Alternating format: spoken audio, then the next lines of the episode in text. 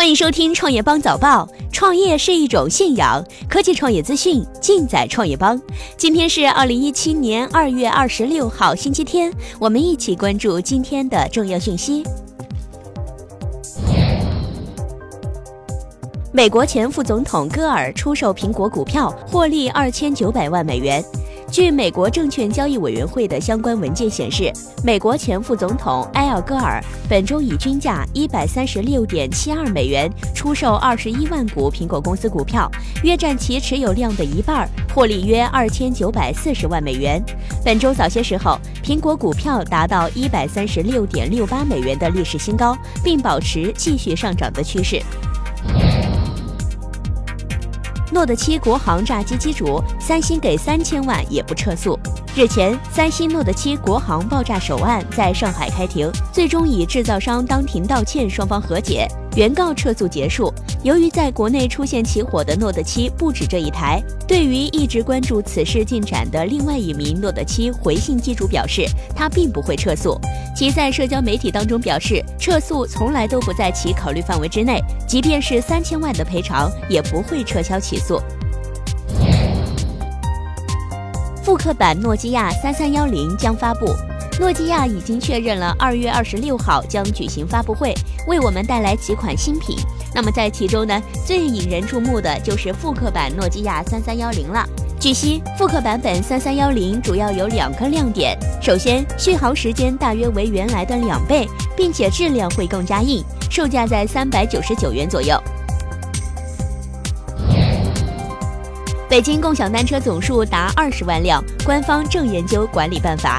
知情人士透露，北京市共享单车的总数已经由最初的不到一万辆迅速增长到约二十万辆。停车占用盲道、变道、机动车道等问题突出。北京市交通委牵头交管局、城管局等部门已经开始研究规范管理办法。据介绍，今年北京市将采取一系列手段引导共享单车有序发展，根据城市交通结构综合指标衡量，控制发展规模。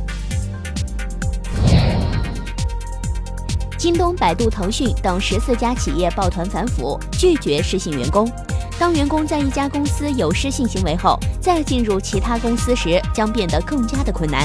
二月二十四号，京东联合腾讯、百度、沃尔玛中国、宝洁、联想、美的、小米、美团点评等十四家企业，以及中国人民大学刑事法律科学研究中心共同发起的“阳光诚信联盟”正式成立。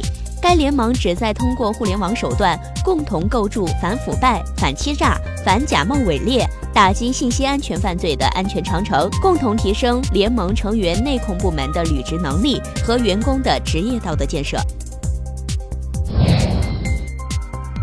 任正非消费者 B 记讲话，告诫大家以后不许公开说灭三星、苹果。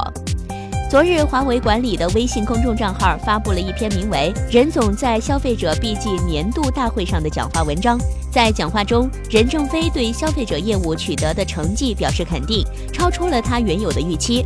同时呢，他也指出了其发展存在的一些问题，呼吁要向优秀厂家学习优秀之处，善于借用华为大平台的优势，合作共赢。他说：“苹果、三星、华为是构成世界终端的稳定力量。”灭了三星，灭了苹果之类的话，不论是公共场合还是私下的场合，一次都不能讲，谁讲一次就罚一百元。华为 P 十今晚发布，圆润机身、指纹前置和麒麟九六零。华为将于北京时间二月二十六号二十一点在巴塞罗那召开发布会。推出 P 系列新机华为 P 十。根据之前曝光的信息，华为 P 十将延续之前 P 九的徕卡双摄像头设计，机身边缘将比上一代 P 九更加圆润。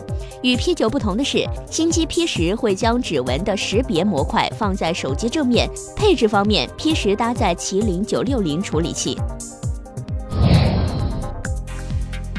三星获准在越南投资二十五亿美元建厂，将给苹果生产 OLED 屏。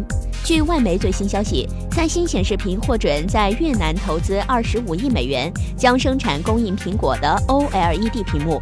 迄今为止，三星显示器在越南的总投资已经达到六十五亿美元。越南已经成为三星电子全球的制造基地。比如去年引发电池自燃事故的 Note 7手机，几乎全部在越南工厂生产。中国联通推出冰淇淋套餐，不限国内通话和流量。近日，中国联通借鉴国际经验，对外发布全新冰淇淋系列套餐。该套餐最大特色是国内无线语音和流量，包含三百九十八元和一百九十八元两档。其中，三百九十八元档套餐为国内无线语音和无线流量套餐，一百九十八元档包括每月一千五百分钟国内语音和十五 GB 四 G 全国流量，超出后流量采用不限量和放心用双模式。以上就是今天的重点资讯。创业是个技术活儿，我们有十八般武艺帮您迅速成长。快去点击菜单栏底部知识电商寻宝吧，包妹明天见，包妹天天见。